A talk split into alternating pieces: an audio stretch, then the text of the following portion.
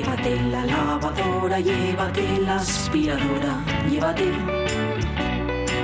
Llévate el secador de pelo. Llévate el horno, microondas, el casete, la olla express, pero la radio es mía. La radio es mía. La radio es mía. Y quédate con todo lo demás.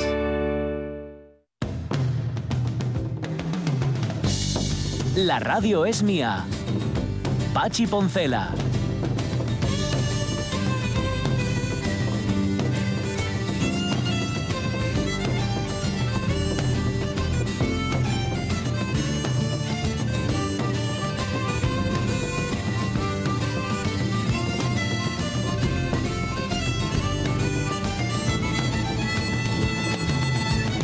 Las 12 y 14 minutos de la mañana, yo sigo preocupado por Monchi Álvarez, nuestro compañero de la Buena Tarde. Hay que traerlo aquí al programa para que nos cuente qué le está pasando, eh, en qué, qué poeta se está convirtiendo. Igual no es poeta, igual es rapero, no lo sé, no lo sé. Hay algo en él que, está, que está emergiendo ahora. Y oye, es como la diabetes. Tú- vosotros sabéis que, en la, bueno, se llama debutar, además en la diabetes. Tú debutas como diabético y tienes una edad máxima para debutar como diabético, que son los 33 años. Los 33 años, sí señor. Edad máxima para debutar como diabético en el caso de que seas diabético tipo 1. El caso que seas Ah, tipo 2, vale, vale, puedes vale, debutar en cualquier momento Vale, de tu vale, vida. Digo para que no os hagáis ilusiones. Calienta que sales, ¿no? Eso es, vete, calen- vete calentando. No, lo que pasa es que el problema es que no te avisa. Tú ya tienen que vete el médico y entonces ya se da cuenta. Si eres tipo 1 con 33 años, si tienes 34, ya no vas a ser tipo 1. Vale. Yo a mí me lo pilló, adivináis cuándo, ¿no? Con 33. ¿De verdad? Justo, justo, justo. Estaba yo ahí calentando y, y ahí me pilló, ahí me cogió. Y en el caso de, de Monchi, que a lo mejor está cayendo en las redes o las garras de la poesía, igual lo que le está ocurriendo es eso, que se le está, que, que le está obrando. Pero, ahora. pero igual ¿Eh? aparece en tipo 2, poesía tipo 2. Puede también, ser tipo 2, sí, ¿eh? sí, sí. Sí, por las cosas que cuenta me parece que es tipo 2, que, no es poeta tipo 1. Mira, Beth Move nos dice que del invierno le gusta todo y del otoño más. ¿m? Odio el calor y creo que si existe otra vida me reencarnaré aún más al norte, si es que existe. Que con el cambio climático todavía vamos al verano permanente. Hmm. Sí ha cambiado un poco, ¿eh? Y más al norte está Gijón. Sí, señor. Gijón, sí. En Radio Nacional de España Mm. en los años eh, finales de los 60. Sí, señor. ¿Quién presentaba aquello? Mm, Te acordarás, ¿eh? ay, me acordaré, pero dentro de un Mm, rato. no Bueno, no pasa nada. Y yo, claro, a mí finales de los 60. Claro. Yo solo lo he escuchado ya en podcast. eso. Ya sé que nadie lo habéis oído. Bueno, de los oyentes unos cuantos, seguro que sí. Mira, Fernando Zapico nos dice que él es muy de invierno y por si fuera poco, el nuestro. Suelo leer todo lo que cae en mis manos, relatado por los clásicos más allá de Dickens, que también hay. ¿eh? Lo último, un libro que está editado por Acantilado y que se titula Cuando los inviernos eran inviernos. Historia de una estación, de B. Brunner. Mm. Dice que es una joyita ese libro. Pues os lo repito. De, en acantilado, ¿eh? cuando los inviernos eran inviernos, historia de una estación. Acantilado, sabéis que es esa editorial en, Hmm. la, en la que publica Manuel Astur. Sí. Y no en la que. yo que Perdón. iba a poder decir nunca que conozco a alguien Que de publica ¿verdad? Que publica en acantilado. Pues ya, ahí lo tienes. Y en la que nunca aciertan. ¿Cómo que no me Nunca, acierta? que va, que va, Claro, ¿no? Todo, todo lo que Ah, hacen. Vale, vale, era irónico, Vamos. ya decía yo. Eh, Acantilado en los compactos, en los compactos de anagrama ujú. son. Bueno, y hay, hay, hay editoriales, mira, esto tenemos que hablarlo un día con Rafa. Alguna vez lo hemos tocado así de refilón, pero hay editoriales que sabes que no fallan y que incluso tú te compras el libro por la editorial. Pues sí. Estoy pensando Sí, en sí, sí, Salamandra, editorial Sí. Salamandra, que es También, otra otra. Iba a mencionártela. que es eh, tremendo. Eh, por supuesto, pez de plata, que, que, bueno, Hombre, eh. hablar. Hoja de lata es fabulosa. Hoja de lata, Sabes sí. que hoja de Sí. lata lo que edita. Además, hoja de lata, hoja de lata, aparte de editar muy bien, digo muy, muy, muy bien técnicamente, vamos a decir muy bien. Tiene muchísimo ojo para, para joyas que están u Sí, olvidadas o escondidas. Sí, señor. Sí, Es señor. tremendo. Te- Sí, tienen, que, eso, que hay que tener ojo, ¿eh? Para Hay eso, que no, ojo no valor, vale ¿eh? con que esté olvidada, y mucho valor, con que esté olvidada, no, hay muchas cosas olvidadas que, vale, bien olvidadas están, tuvieron Claro. su momento, pero recuperar lo que tenga éxito editorial y que luego se publique más de ese mismo autor o autora, eso, cuidadín. Mm, Y luego hay otras muchas que yo no recuerdo el nombre de la editorial, pero que las, las- les veo... Las reconoces por el diseño. Por el diseño de la portada, dice, yo de esta lo quiero. Mira, Mm. libros del asteroide, por ejemplo, que no me salía ahora el nombre, pero aquí estáis viendo las portadas de Sí, libros del asteroide. perfectamente. Perfecto, pues mira. Con esa banda superior Eso es, sí señor. y el asterisco. También, la esteroide Bueno, el asteroide. esteroide. Dice María Somuñiz que me puedo dar con un canto en los dientes porque yo duermo hasta las cinco y media. Aquí, de- o sea, cerca de su casa, están toda la noche, dale que te pego con el tercer carril. Están haciendo el tercer carril de la Y Mm. y no paran a ninguna hora. Hay que decir que, en efecto, María, es un es ter- es ter- terrible, tremendo. La diferencia es que lo tuyo es una obra pública. Lo mío no es una obra pública, es una obra de una empresa que está haciendo ahí que parece Una obra ser pública. Sí, vamos, eh, sí creo que llevan desde aquella época, desde la época cartaginesa. Aquí van la- y asociados, Sí. trabajamos los sábados. Y No, peor, Amílcar era, era el padre, el padre que fundó la empresa. Sí, señor. Bueno, Arianda Vilaso va a venir dentro de un rato para darnos su versión millennial del mundo, en este caso para hablarnos de lo tóxicas que son las redes sociales. Esto parece en sí mismo, lo lleva contenido, ¿verdad? Toxi- toxicidad, redes Mm, sociales, pero nos gustan mucho los análisis que hace Arianda, así que estaremos muy atentos. ¿Qué música te traes tú hoy, Jorge Alonso? Pues hoy me traigo un disco que, que en su momento, bueno, digamos, fue el final y el principio de una era. Un disco que, que al hilo de la muerte de El último superviviente, ya os hacéis una idea Ujú. de qué tiparracos eran Uf. el último superviviente de, de la banda, que eran los Heartbreakers, o Mm. también conocidos como... eh, ay, madre que se me fue. Sí, ¿no? Johnny Thunders and the, Thu- and the Heartbreakers. No son los de To- Tom Petty, son más, más arrastradillos. Estamos en eh, los mediados de los 70, el, el movimiento punk Sí. en el- alrededor del CBGB en Nueva York. Vale. Mm, O sea que so- se llaman igual, pero no son los mismos. Eran Heartbreakers y luego John Johnny Thunders and the Heartbreakers. Es que tuvieron muchas movidas entre ellos y Vale, de hecho vale. este disco, luego os contaré, tiene como seis versiones o siete Mm. diferentes. Qué guay. Pues nada, sí, mira qué bien, ¿no?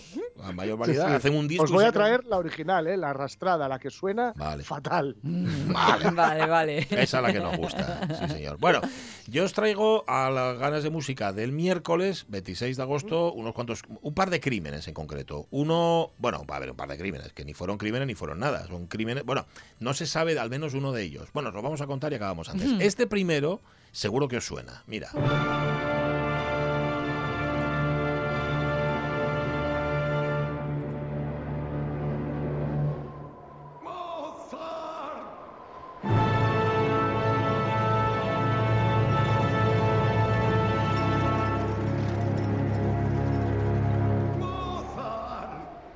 Soy tu asesino. Lo confieso, yo te maté. Sí, yo te maté, Mozart. Perdón. Piedad, Mozart, piedad. Fui yo, Mozart. Perdóname, Mozart.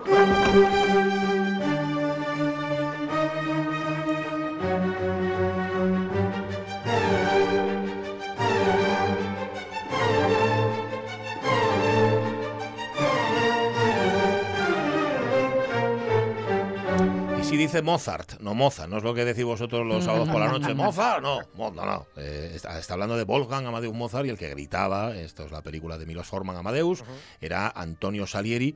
Mm, Esta historia, según la cual, y que la conocéis porque de esto habéis oído hablar todos, y si no habéis visto la peli, habréis visto la obra de teatro, y si no, incluso habréis escuchado la ópera de Rizzi-Korsakov, que tiene una ópera al respecto, o incluso, lo más pedantucos, habréis leído el drama de Pushkin, el Mozart y Salieri, que es como se llama. ¿eh? Bueno, vamos a dejarlo en Amadeus. Salieri eh, estaría detrás de la muerte de Mozart. Este rumor empezó a extenderse por Viena en el año en el que se murió Mozart, es decir, en el año 1791.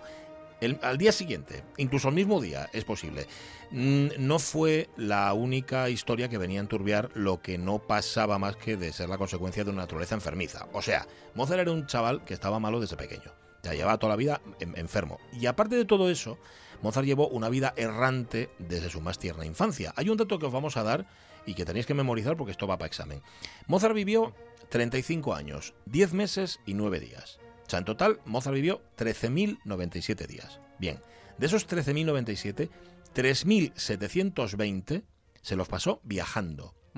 Ostras. Esos son 10 años, 2 meses y 8 días. Cuidado, se los pasó viajando por las carreteras que había entonces, carreteras imposibles, en carruajes lamentables y en condiciones muy penosas. Si tú además desde niño ya tienes enfermedades que vas llevando, Claro. cargando contigo, vamos, que llegar a los 35 fue casi, casi un milagro.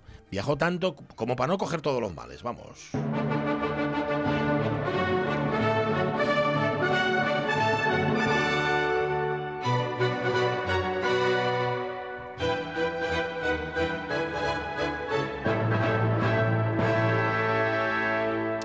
Música más energética y guapa que componía Mozart, ¿eh? Pues esto es de Salieri. Ah, esa, esa no, esa no es. Es la abertura de la ópera Kublai Khan de, de Salieri, de Antonio Salieri.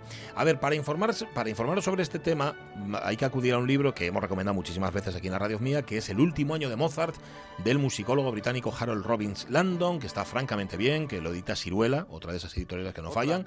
Lo tenéis en bolsillo además. Bien, ahí Robbins Landon, que estuvo investigando, y, se- y no anduvo a los rumores, sino a lo que había, a los datos, es que er- es muy remota, por no decir improbable, la posibilidad esta de que a Mozart lo hubieran envenenado.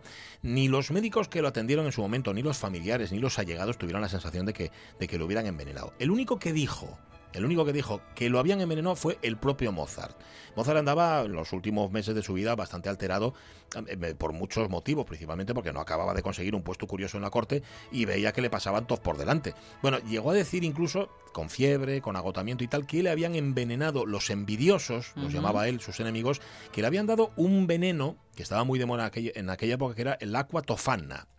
La cotofana era una, una especie de veneno líquido que era muy famoso en Sicilia, me imagino que de ahí saldría, eh, que, que no tenía sabor, que no tenía color, que mataba de, de manera, digamos, indeterminada, que no dejaba rastro reconocible. Él decía a Mozart que le estaban dando aqua tofana y que se lo estaban cargando a lo tonto. Pero mira, los síntomas no coinciden. Familiares médicos y demás dieron pistas de qué era lo que, lo que le estaba pasando a Mozart y no se parece nada al envenenamiento. Hubo muchas personas además que desfilaron delante del lecho de Mozart para verlo cuando todavía estaba vivo, porque Mozart en su día, antes de morirse, era una celebridad extrema. Y aunque bueno, en los círculos cortesanos no lo querían mucho, ahí era donde estaban los envidiosos, los enemigos, ya se le reconocía en Viena como un genio de la música. Bueno, pues nadie coincide en esto del envenenamiento y sí, ojo, con una, los síntomas, eh, digo, con una epidemia que en aquellas fechas, y estamos hablando de finales del año 1791, azotó la ciudad de Viena.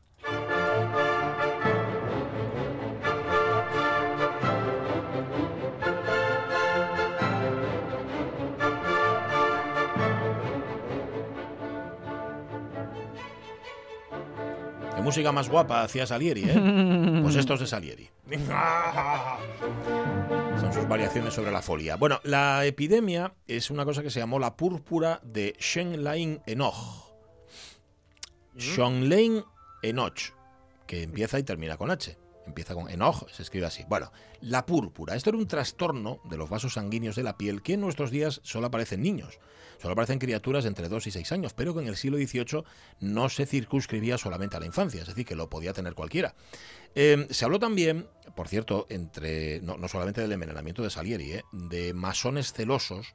Bueno, en, en algunos casos celosos de, de esa impulsividad hacia el sexo femenino que tenía Mozart, pero también porque en la flauta mágica, como sabéis y como ya hemos contado aquí, se cuentan más cosas, eso, de las que deberían contarse en torno a la masonería. La flauta mágica da muchas pistas en torno a la masonería y puede que hubiera masones a los que no les hiciera gracia que Mozart eh, Se fuera de sacara la boca. Claro, entonces Ah. lo matamos, ya. Pero esto es absurdo, porque Schikaneder, el libretista de la flauta mágica, también era masón y vivió 20 años más que Mozart. ¿eh? O sea, ¿por qué se van a cargar a Mozart y no a Schikaneder? ¿Por qué? ¿Por qué? También se habló, ¿eh? incluso de que Constanza pudiera estar deseosa de deshacerse de su marido. Es otra chorrada como la copa de un pino. Hubo, sí, sí, sí. Y luego lo de Salieri. A ver, 32 años después de que se muriera Mozart, en concreto en el año 1823, fue el propio Salieri, es decir, esto que cuenta Amadeus es cierto, el que se autoacusó de envenenar a Mozart. Hay que decir que Salieri para entonces estaba ingresado en un hospital, tenía un trastorno mental, incluso llegó a intentar suicidarse, que también esto es lo que cuenta Amadeus. Esto, se- esto aparece en uno de los cuadernos de conversación. Sabéis que Beethoven hablaba con, con sus semejantes, hablaba con los demás a través de cuadernos porque él estaba como una tapia, no escuchaba, no escuchaba nada. Entonces, lo que decía Beethoven no lo sabemos, pero lo que le decían los demás sí, porque lo apuntaban en el cuaderno y Beethoven podía leerlo. Bien, en, en uno de los cuadernos aparece un comentario, creo que es de su sobrino Carl, que dice, las cosas vuelven a ponerse mal a Salieri, está completamente desequilibrado, se deja arrastrar por la fantasía y cree ser culpable de la muerte de Mozart por medio de un veneno. Quizás sea verdad, puesto que así lo confiesa. Bueno, hay que decir que a Salieri le estuvieron comiendo la cabeza durante 32 años con esta historia. Me imagino que al- a- en sus últimos momentos ya colapsó. Y Claro, si no claro. te y si no me puedo hacer más famoso que tú y más brillante que tú, igual consigo todo eso a, a costa tuya, Es un poco- aunque sea mentira. Es un poco la tesis de la película, ¿eh? La tesis de la película va un poco por ahí. A ver, en la película, bueno, y en el drama lo que te dicen es que yo compo- yo me Mm. apropio Mm. del Requiem de Mozart y entonces por fin la música de Salieri suena como tiene que sonar. Pero va un poco por ahí. Te voy a usurpar un poco de tu gloria, un Mm. poquitín. Bueno, no lo mató. O sea, eso parece, parece que está bastante claro. Pero bueno, no era de este de Mozart del que queríamos hablar, porque de este ya hablamos en otros momentos. No, no. Queríamos hablar del asesinato, asesinato bueno, más bien el, el destino dudoso, vamos a decirlo así, de otro compositor del siglo XVIII, que ahora mismo nadie se acuerda de él. Bueno, sí, sí se acuerda de, de sus pizzas, pero no se acuerdan de sus óperas. Hablamos de Dumenec Terradellas. Y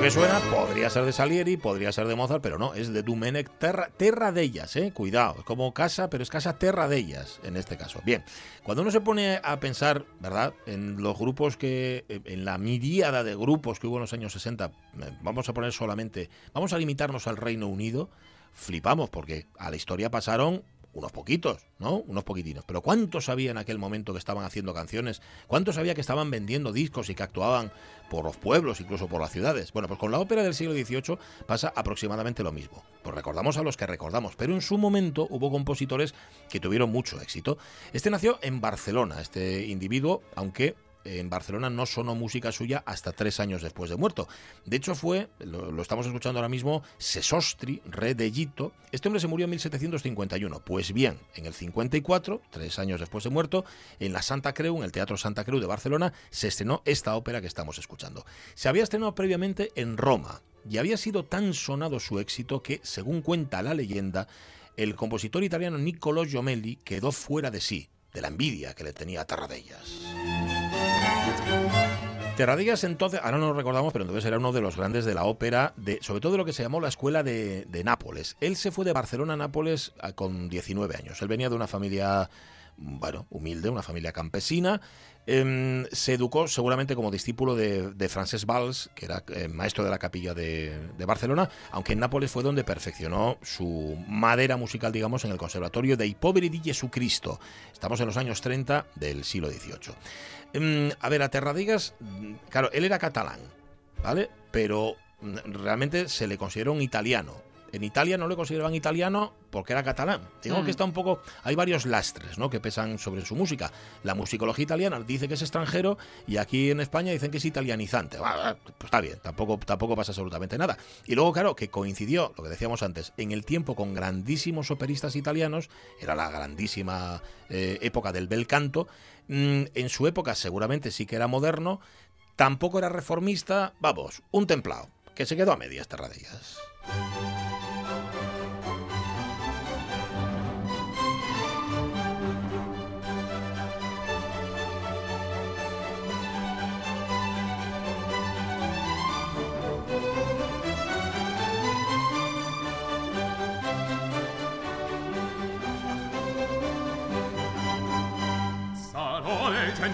Esto es un área de Merope. Merope fue la ópera con la que se hizo famoso en el año 1743. El cardenal Aquaviva, que ya le había dedicado una ópera previamente, le gustó también esta y dijo, oye, pues vamos a nombrarlo maestro de capilla de la iglesia de San Giacomo de los Españoles, en Roma. Ahí estuvo un par de años, estuvo componiendo música sacra.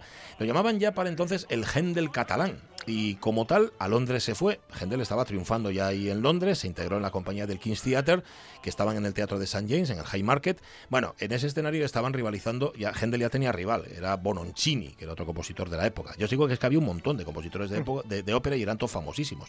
La rivalidad era entre Bononcini y Händel, eh, que por cierto no era solo rivalidad artística, sino también política, porque Händel iba con los Hanover, pero los otros, Bononcini por ejemplo, que era pro-italiano, lo consideraba anti-británico y además él era germanófobo. Bueno, un lío, un lío. Bueno, pero él llegó, Terradellas, cuidado, llegó allí y aparte de, las pizzas y tal, con una, marcando la diferencia. Dice, para esto que hago yo es de, un nuevo estilo. Esto ya no es lo que hace Händel, Händel se ha quedado anticuado. Se hizo amigo de- del conde de Piqueburg, este le propuso ser músico de la corte, aquello no llega a cuajar. A partir de este momento, Terradillas empieza a viajar, ya digo, con éxito. ¿eh? Estrena en Bruselas, en París. Allí conoce a Rameau, conoce a Rousseau, a Jean-Jacques Rousseau, que por cierto sabéis que era músico también y que alabó eh, la música de Terradillas. Dijo que, que está francamente bien. Eh, y al final acabó estableciéndose en Roma. Allí en Roma conoció a Giacomo Casanova, que enseguida se os encienden las pajarillas cuando escucháis Casanova. Hay que recordar que era aventurero, que era un seductor, era un, marrano. Y que, pero que también era músico. También era músico. Y entonces, como violinista profesional, conoció y trató a Terradellas. Y aquí en Roma es cuando llegamos al último capítulo de esta oscura historia.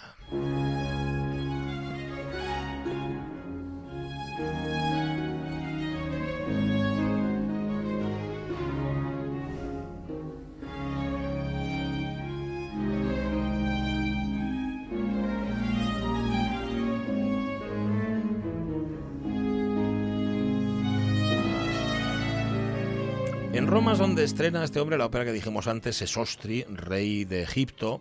Es un, vamos, un auténtico éxito, un éxito tan, tan tremendo que Niccolo Giomelli, que es otro de esos nombres importantes que ahora no recordamos mucho, pero que de aquella era un llenapistas, que era, por cierto, napolitano de nacimiento, que era un capo de la ópera seria, que compuso 60 óperas él solo, ¿eh? con estas manitas, ni más ni menos. Bueno, Giomelli asiste al estreno de ese Sostri y como que le da un parraque, ¿eh? Como dice, bueno, este tipo me va a comer a mí la tostada. De tal manera que, celoso por el éxito de Terra de ellas, contrata a unos sicarios, me matan a Terra de ellas y arrojan su cadáver al Tíber. A ver, musicólogos serios mm, dicen que, el, que se murió el 21 de mayo de 1751 habiendo recibido los santos sacramentos, a lo que ponen las esquelas, fundamentalmente. 50 años después, sin embargo, el Allgemeine Musikalische Zeitung, en concreto el del 12 de marzo de 1800, que yo me lo leo, que yo me lo leo mucho, llevo toda la vida leyéndome el Allgemeine este, bueno, decía que el cadáver de Terra de ellas había sido rescatado del Tíber. Es decir, esto es una leyenda que surge 50 años casi después de la muerte de este hombre. Cuenta toda la historia, que Nicolò Giomelli le había asesinado él mismo de un navajazo. O sea, que no había mandado unos No había sicarios Había ido ahí con la navaja y tal para ahorrarse la pasta, ¿no? La, la causa del ataque, la envidia profesional, porque las óperas de Terradillas tenían más éxito que las suyas. Bueno, no hay ningún musicólogo serio que avale esta historia, lo que, lo que mola es por el, morbillo que tiene, ¿no? Eh, resulta mm, plausible imaginar, eso sí, que esto ya sería otra, otra vertiente, o sería otra, otra tercera vía, que unos bandidos hubieran asaltado a Terradellas, que era un hombre de éxito, a orillas del Tíber y hubieran arrojado su cuerpo al río. Suelta el- la pizza. que, les- que, pues, que todavía no las hacía, las hacía con gluten. Luego ya empezó a hacerlas sin gluten. Y entonces ya las podían comer todos, ¿no? Y entonces al lanzarlo al río hubieran rescatado el cadáver todavía con vida y entonces hubiera muerto en la cama. Esta historia ya parece que cuaja un poquitín más, ¿no? Porque luego hay otra versión que es una chorrada como la copa un pino, que es que se hubiera suicidado. Se hubiera suicidado porque hubiera fallecido de tristeza, que esto se dice incluso en diccionarios serios del siglo XIX, por el poco éxito de su último trabajo lírico. Pero vamos a ver, no decimos que había tenido éxito con Sesostri. Ah, dejaros de historias, ¿eh? Dejaros de historias. También se dice que fue envenenado por un, con un refresco al salir de una función. le dieron algo de beber y le echaron polvillos. Bueno, el caso es que cuando se murió Dumenec Terradelles tenía solamente 38 añetes.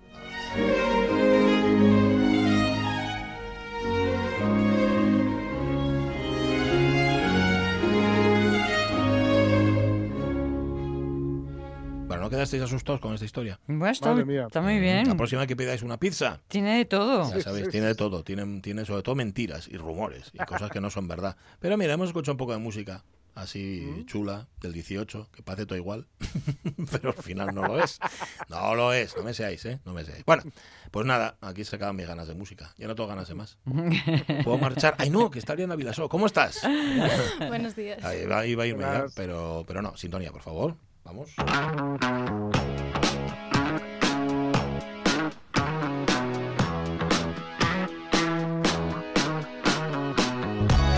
Y otra cosa os voy a decir, hace un calor en este estudio Sí, que no es ni medio normal. Y vengo yo hoy de manga larga porque tengo luego que grabar cosas de estas que tienes que salir en cámara. Sí. Si no, Sí. pero estoy asfixiado totalmente. Hace, hace calor. Hace mucho calor. Unos cercazos. Y si abrimos la ventanina y eso... Va a haber ruido ¿Nos fuera. aguantáis el ruido, amigos? Bueno, lo intentamos. Lo- vamos a intentarlo. Vamos a ir poco ahora. a poco. A ver, meter en la misma frase toxicidad y redes sociales es un poco reiterativo, ¿no? Sí, en realidad sí, porque creo que en general toda red social implica algo de toxicidad, dependiendo también de cómo se use y de cómo se...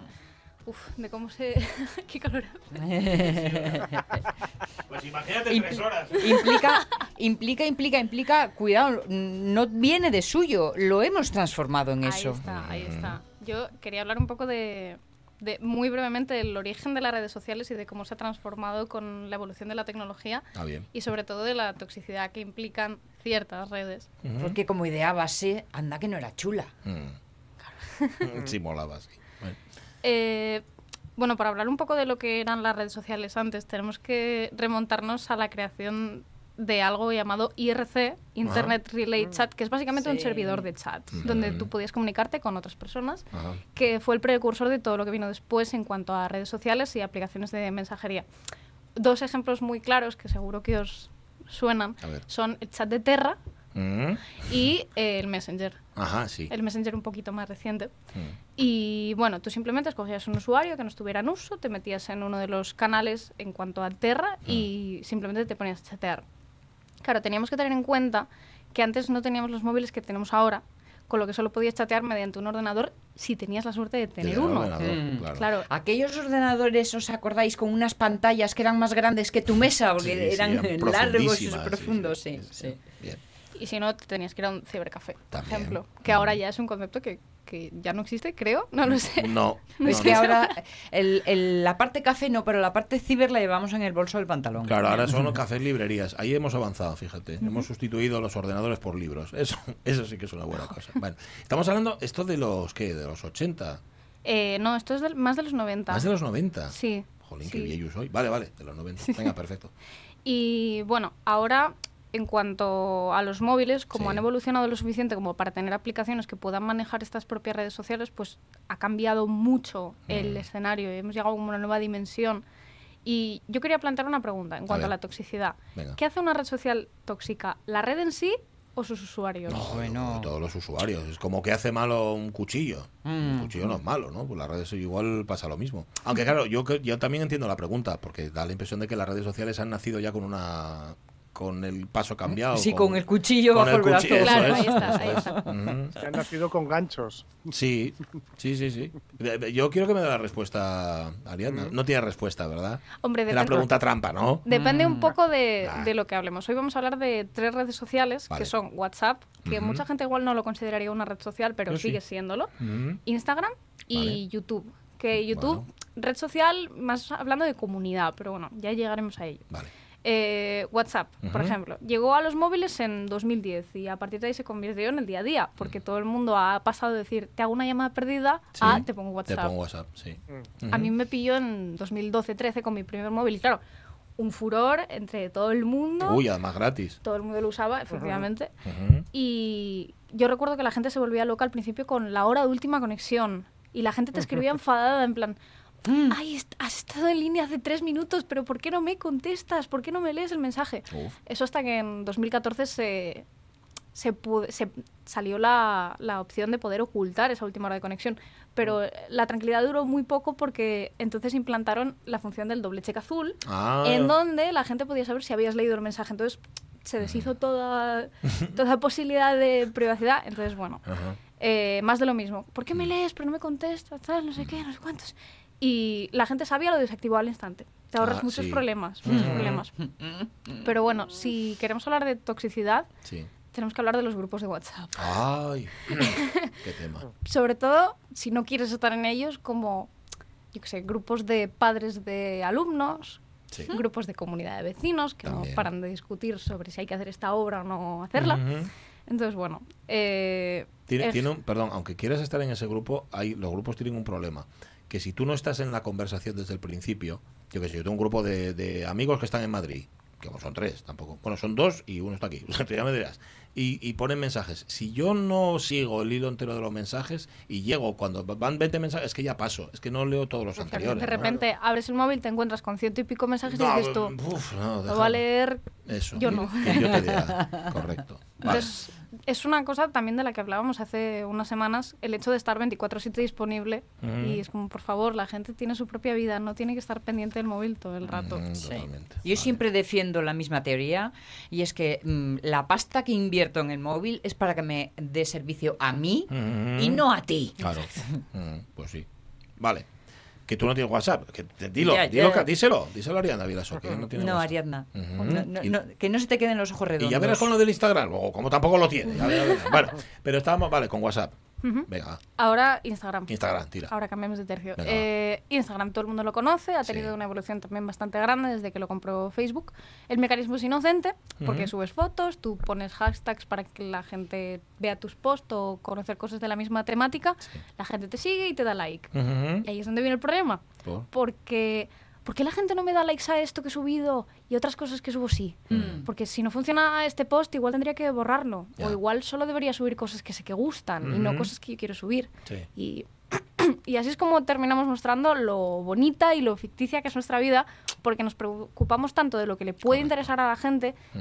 que, claro, depende de- también un poco de cuánta gente nos sigue, porque nos sigan 10, nos sigan 1000 o un millón, nos seguimos preocupando por nuestra audiencia. Hay gente a la que no le importa, pero la gran mayoría sí. Y claro, descartamos cosas que gustan menos, por así decirlo. Además, el algoritmo de Instagram tampoco ayuda porque hace hasta hace unos años el orden de las publicaciones era cronológico, es decir, te aparecían las más recientes arriba Sí. y las más viejas abajo, pero ahora no, porque. Instagram lo que hace es mostrarte un orden de interés personal, también lo que hablábamos el otro día con, con el uso de los datos, usa tus propios datos que recopila Bien. para mostrarte un interés personal sobre lo que te puede interesar a ti Ajá. de los posts y que sube la eso, gente. eso se basa en los, en los me gusta que yo haya dado. Si le doy a determinado ejemplo. seguidor o le doy a determinada temática, entonces ya ¡bum! me Claro. sobrecarga. Vale. Solo para, para ejemplificar cómo esto es un problema, hay países que ya han ocultado los likes de las fotos Sí. para evitar todo este tipo de cosas. Bueno. Para que no Mira. lleguen a... Vale. Me parece una opción muy Lo, interesante. lo que pasa es que el que lo haga por poner porque le den likes eh, se va de la red social directamente. Claro, ahí está, ahí está. Bueno, conclusión, no interesa ser sincero en No, Instagram, porque no. no. interesa decir que has tenido un día horrible, que no has salido ni a comprar el pan, que te has, que te has pasado el día en pijama. No interesa. Lo que interesa es, me voy a la playa, mira cuántos amigos tengo, mira lo feliz que soy. Sí. O sea, hay que poner lo que le importa al prójimo y no lo que le importa a uno. Como a ti Exacto, mismo. Eso es. exacto. Claro, es, es un escaparate. Al final tú enseñas, ¿no? Y el día que no pu- publicas nada, ya está todo el mundo pensando, ¡ay, hoy le fue mal! ¿dónde Hoy estuvo en estará?". pijama todo el día. Y luego con el tema influencers, pues todavía peor, ya hablábamos Sí. de ello. Eh, sube una foto, una foto de seguramente 100 que se hayan hechos, cuidando al milímetro la postura, teniendo en cuenta la iluminación para ocultar lo que sea. Sí. Luego pasará por un editor de fotos para eliminar celulitis, arrugas, cosas así. Mm. Y lista para subir, ya está. Mm.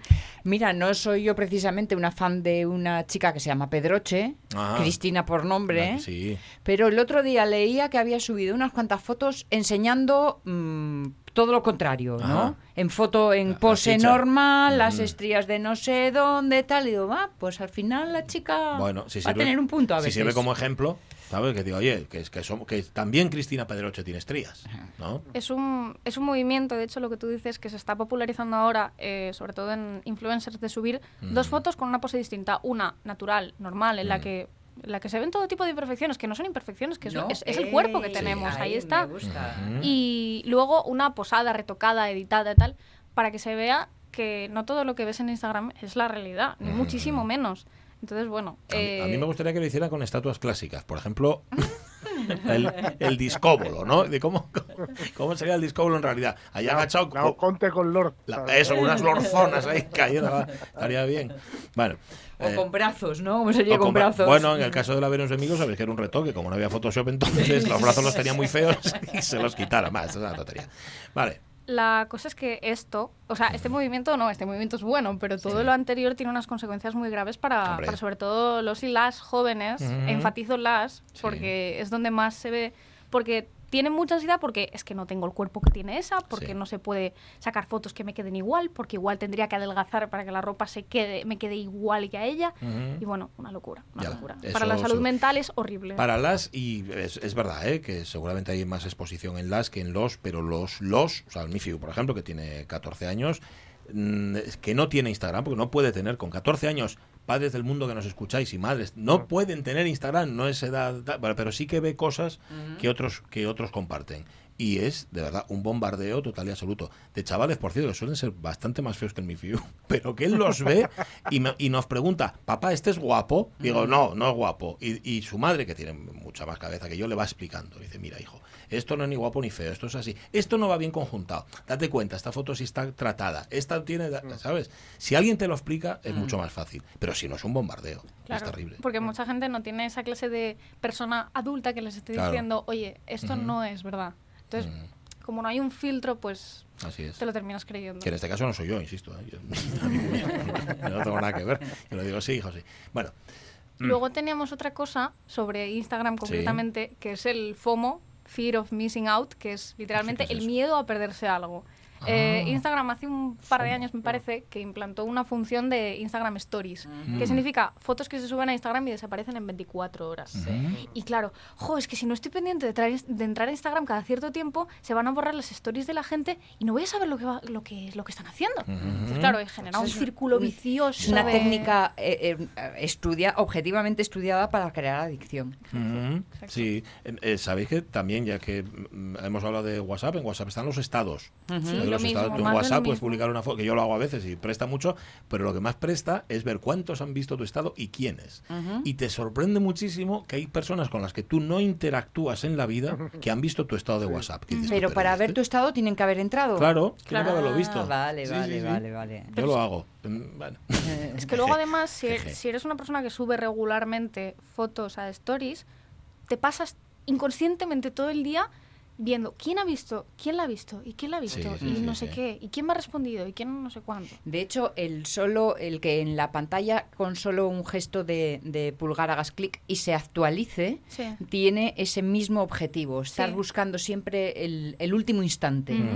Así es, así es, qué triste. Bueno, eh, ¿y acabamos Instagram? Eh, sí, acabamos Vale. Instagram. Y ahora vamos a YouTube, que me interesa. Pasamos a YouTube Lo que me que contar. porque tela, tiene tela. Es YouTube yo creo que es el ejemplo perfecto de que la toxicidad puede ser creada por la propia comunidad de usuarios, Ah. tanto por los creadores como por los consumidores de contenido.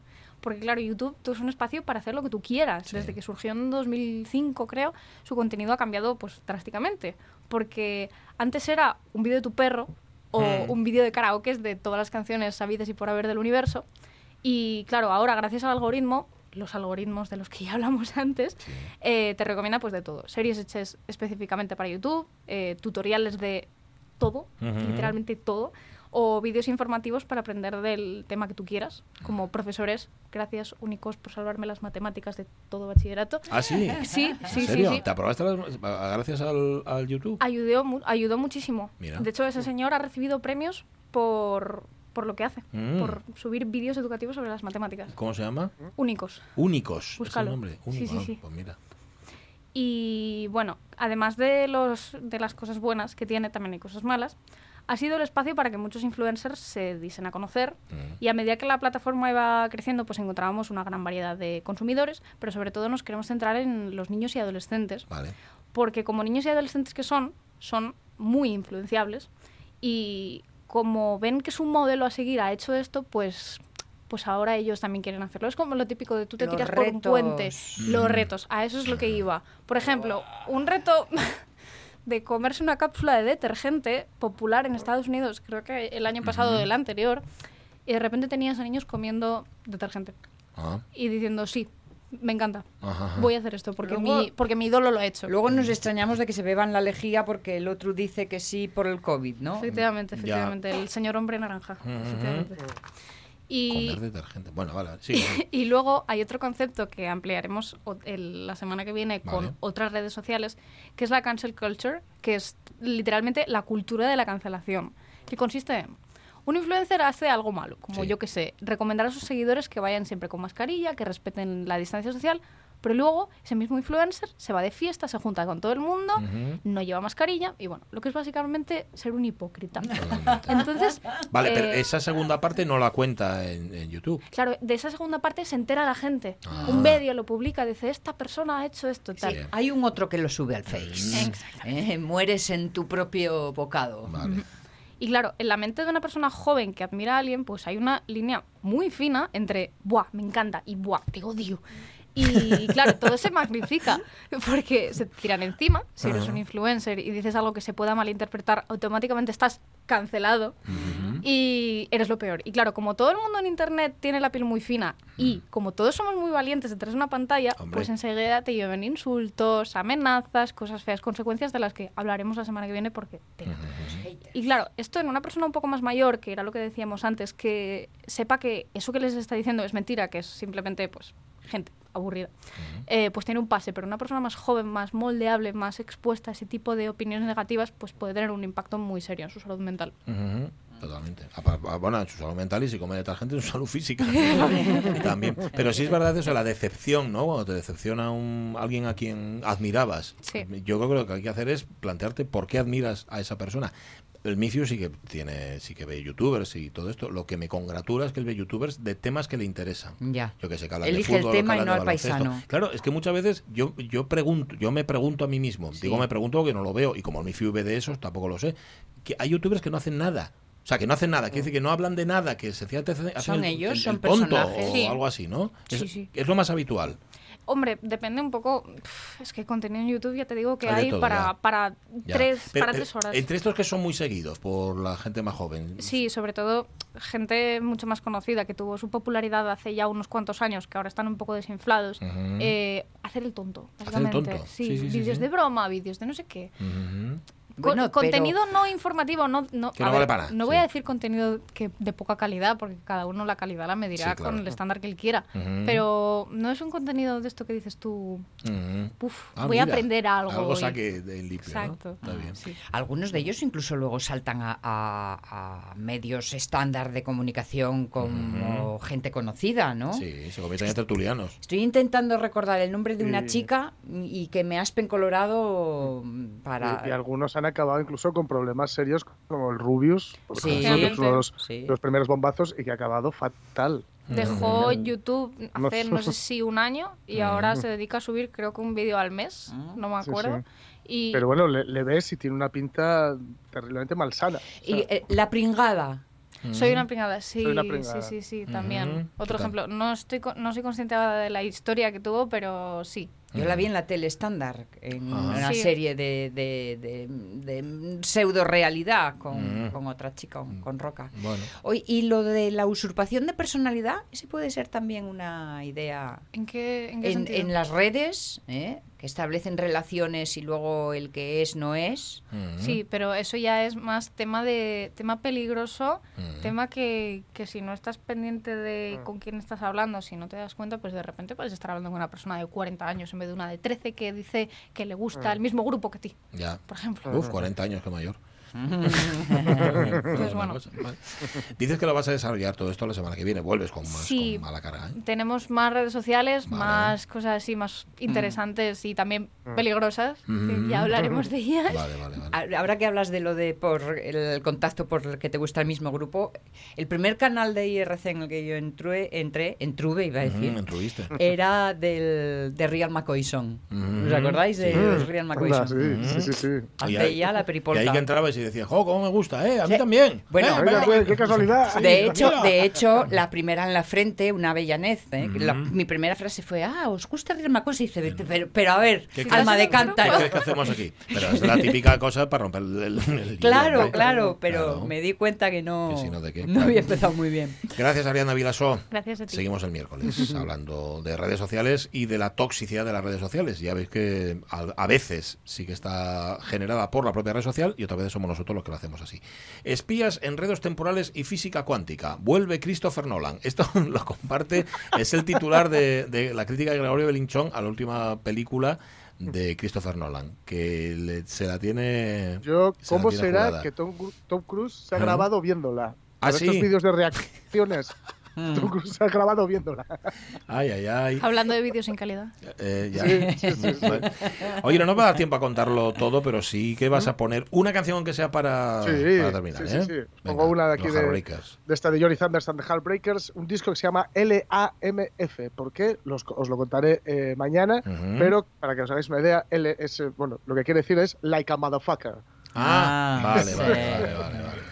Y está formado por, bueno, lo, por lo que digo que es Walter Lure, que es el último superviviente, y bueno, ahí hay grandes de, de otros grupos de- del punk, incluso de los New York Dolls, el propio Johnny Thunders, y grabaron un disco arrastradillo, Hmm. y para, lo decían ellos, para perdedores, Born to Lose. Ah, míralo, míralo, míralo, míralo.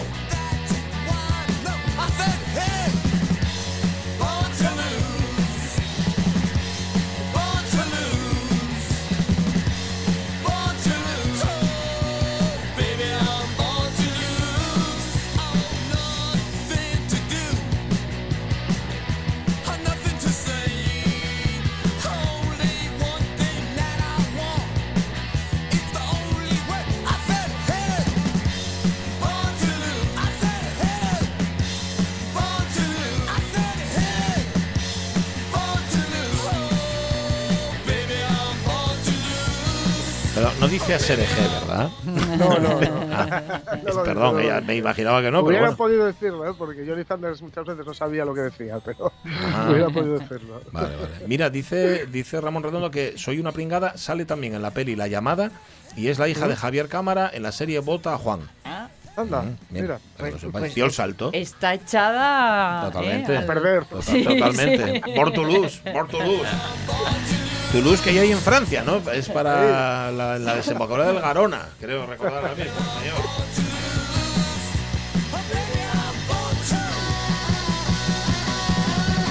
No, fijaos que, que los, los franceses a los ríos los llaman en femenino. Los ríos son femeninos en Francia, Anda. sí, y la luna en alemán es masculina.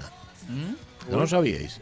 Como- ¿Veis? Pues ya como- sirvió para algo. Y es- Como buen satélite. Claro, es un satélite masculino. El luno. Suena El mucho peor el, suena- Preludio a la siesta del luno. del fauno, de la fauna sí, ibérica. Hala, bueno, vamos a marchar. Cada uno ya no sabe qué hacer, si subir la, la música, bajar la música, pero mañana volverá a intentar hacer el programa entero y sin equivocarse. Nosotros también, pero no, No lo como vamos. hoy. No, lo- hoy lo, lo intentaremos nosotros. Adiós, Avellaneda, hasta mañana. Hasta mañana, Jorge Alonso, hasta todos. mañana. Hasta mañana. Sigue RPA, ¿eh? Mañana a las 10 aquí estamos. Adiós, sed felices. Adiós, adiós, adiós, adiós, adiós.